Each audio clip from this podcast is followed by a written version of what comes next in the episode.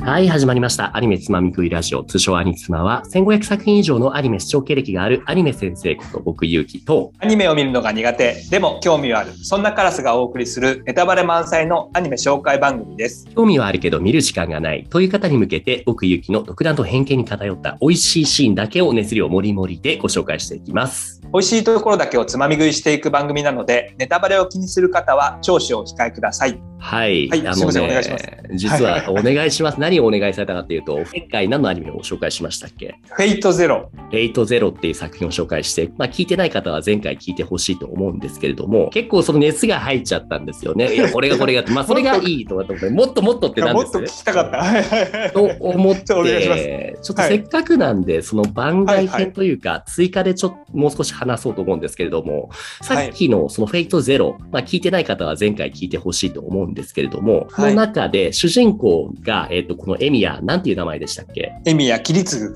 フ。はい。エミヤ・キリツグっていう主人公がフェイトゼロはいの作品なんですけども、その続編となるフェイト・ステイ・ナイトっていう、ちなみには放いはいは送い期間的にはフェイトゼロよりもフェイト・ステイ・ナイトの方が前にやってたんですけれども、あそなの後で、そなるほの、どスター・ウォーズと同じですね。エピソードうん4、うんうん5、6やった後に、1、2、3やるみたいな感じ。はい。で、そのエピソード4、5、6の4ですよね。の部分の物語が、エミやキリツグ、お父さんの方が戦争が終わった後に孤児として捨てられていた白を拾った、で、その拾われた白が主人公の物語、それがフェイト・ステイ・ナイトなんです。前回も話したように、このフェイトっていうのは、マスター、魔術師と、その魔術師が召喚するサーバント、英霊、その過去の偉人たちですね、を召喚して戦わせる聖杯戦争、まあ、ドラゴンボールを競って戦うみたいなイメージですよね。設定がね、難しかったんで、わかんない人はもう一回、前回聞いてほしいんですけど。でこれがで、その戦争をするんですけれども、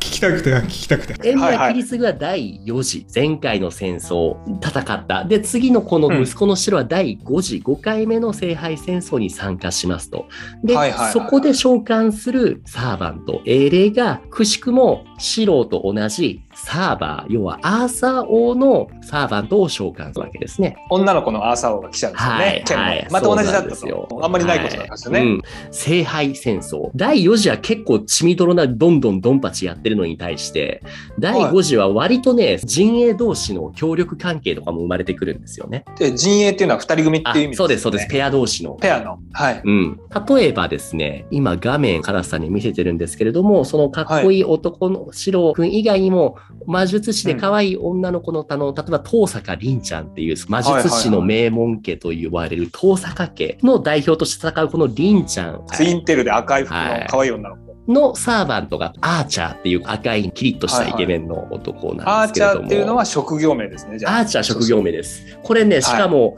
英雄名はね、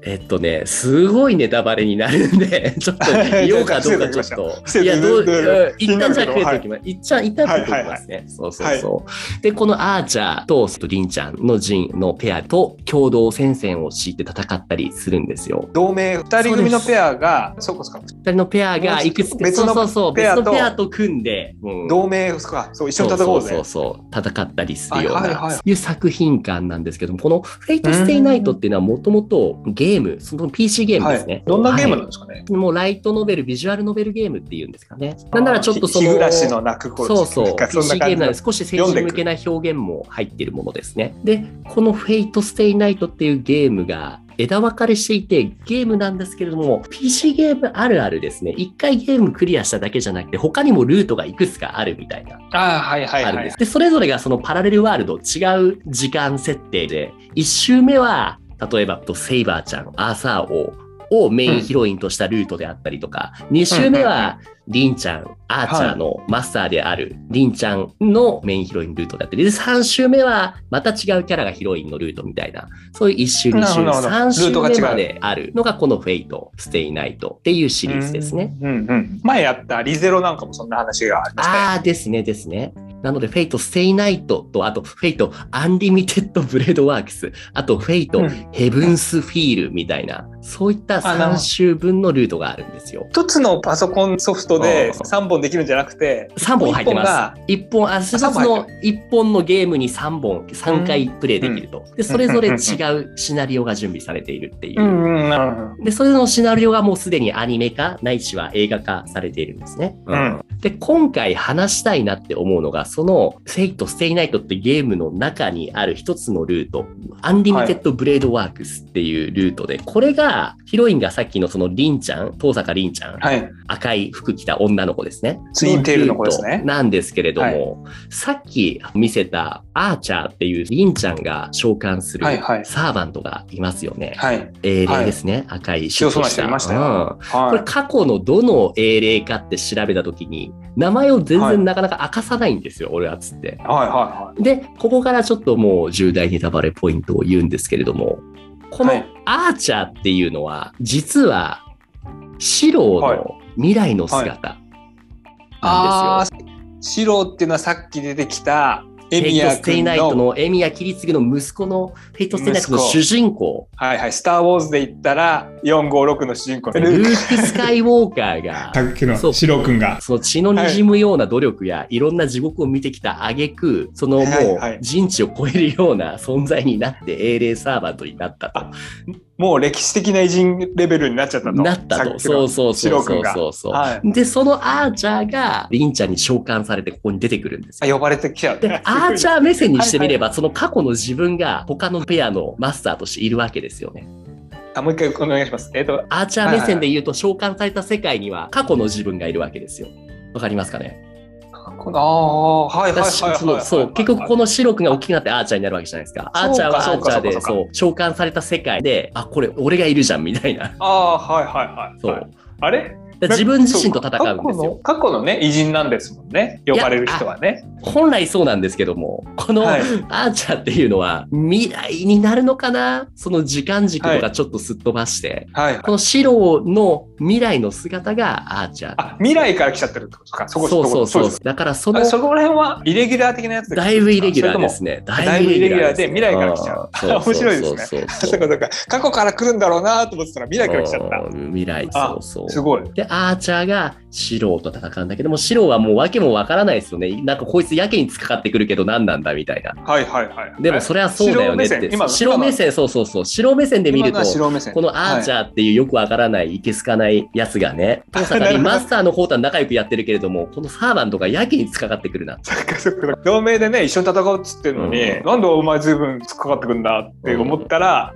未来の自分なんですすよね。そうそうそう。はいはい面白そういで なんか面白いワクワクするアンリミテッドブレードワークスっていうルートでは最終的にラスボス、ラスボスは自分なんですよ。このシローが未来の自分であるあーアーチャーと戦うことになるんですよね。はいはいはい、うんがラスボスになっちゃうんですねそっか同盟してって勝ち抜いていくから最後その2組が戦うわけですもんねねそうそうそう。そのシローが自分自身を熱い超えるくだりっていうのがね、めちゃめちゃ熱いんですよね。熱いですねやってくることももう自分と同じ、なんなら自分がマスターした技能のかなり上を行ったことをしてくるから、普通に考えたそういうことらですよね勝てないんですよね。未来の自分が来るわけですもんねそうそうそう未来の強くなった自分が来るからあ勝てないじゃないですかダメだダメそだうそうでもそこはまあぜひ見てほしいんですけれどもなんとかこれしてはチクラクとはいこれは素晴らしい設定ですね素晴らしい設定ですよね素晴ら過去いろいろろ設定ってありましたけどね過はいいろんな作品がいろんな設定してきたと思うんですけど、うん例えば過去の習った自分の先生と戦うとか、はいそういうのはありますよね。うんうんあとはなんで過去の強い人と戦うとかうんうんああるけど、うん未来の自分と戦うっていうのは設定は聞いたことなかったですね。うんうん未来の自分と会っちゃうとか、未来の自分に助けてもらうとか、未来の自分がドラえもんを送ってくるとか、あそこら辺はありそうですけど、はいはい未来の自分と戦ってしかもラスボスになっちゃう。そうで基本的にはアーチャーその紹介する未来の資料はまあ否定してくるじゃないけれどもこの先進んでいったら辛いことばかりだしで、はいはい俺みたいになってほしくないみたいな思いもあるわけですよいやいやいやいやだからなんとかその思いをその否定しようとめちゃめちゃ叩きのめそうとしてくるんですけどもなるほどね。白は白で前回言ったその彼の思想理念ですよね。救えるものは何でも救うっていうのが前提に来てるんですよあね。あ、優しい子でしたもんね。はいそれをし続けた結果がこれなんですよ。このアーチャーなんですよ。 あ。闇落ちしちゃってる感じが。だいぶ闇落ちかな。ーそうえー、これでもいいのかって。で、それでもおうん前は本当に全部救うっていう思想を振りかざし続けるのかと。そはいの先に待っているのは地獄だぞみたいなことを言うんですよ。でもう、んシロはうんうんそれでもいい、それでも俺は正義のヒーローになり続けると。それがお父さんであるキリツグから教わったことだと。なるほど。でもそのキリツグっていうのは、彼自身はそういう生き方は全然してなかったじゃないですか。はいはいはい、そうですね。キルアですもんね、キリそうスでトすはよねね。。はいでも最終的に、それはダメだったけれども、俺の息子であるシロがその思いを継いでくれる。で、はいシロはそのお父さんみたいに正義のヒーローになるっつって、うん俺の分まで頑張ってくれっていう意志を継いで、頑張り続けるんですよね。なるほど。未来から来た自分が立ちはだかろうとも、俺はそれでも正義のヒーローにな る。うん熱いですね。その思いで、アーチャーを打ち砕くんですよね。いやいやいや、感動しました。この設定に感動しましたよ。そこう。んなのっ聞いたことない。ていうのが、このフェイト・ステイナイト。なるほど。素晴らしいですよね。過去から呼んでくる、過去の英雄を呼んでくる、うん英霊を呼んでくるっていう設定と、うんそこがなんか女の子になっちゃうっていうのはちょっとイマージ多かった。まあアニメあるあるですね。結構、織田信長が女の子とかね、なんか いやいやいよやいやくありますね。まいや、あ、素晴らしいですね。設定が素晴らしいから、人間関係がね、いくらでもストーリーが発けちゃいそうなシステムだと思います。またじゃあ、フェイトシリーズ他にもたくさんあるのかのシリーズも紹介しようと思います。じゃあ、今よ回ろしくお願いします。誰ですかうん以はい上ですかね、エンディング。というわけでお送りしましたアニメつまみ食いラジオアニツマ番組では見なくてもわかるをモットーにおすすめアニメをつまみ食いしていきます忙しい人やアニメに興味のない方はこの機会に時短でパクッと情報をつまみ食いしちゃいましょ番組への感想は、ハッシュタグ、アニツマ、兄がカタカナ、妻がひらがなでアニツマ。これをつけてツイートしてもらえると嬉しいです。ポッドキャストや Spotify でお聞きの方は、高評価、レビューなどもいただけると活動の励みになるので、よろしくお願いしますう。アニメ好きの方から私のような初心者に勧めたい作品のワンシーンなどもお待ちしていますというわけで今回はここまでですはい、ありがとうございました。ありがとうございました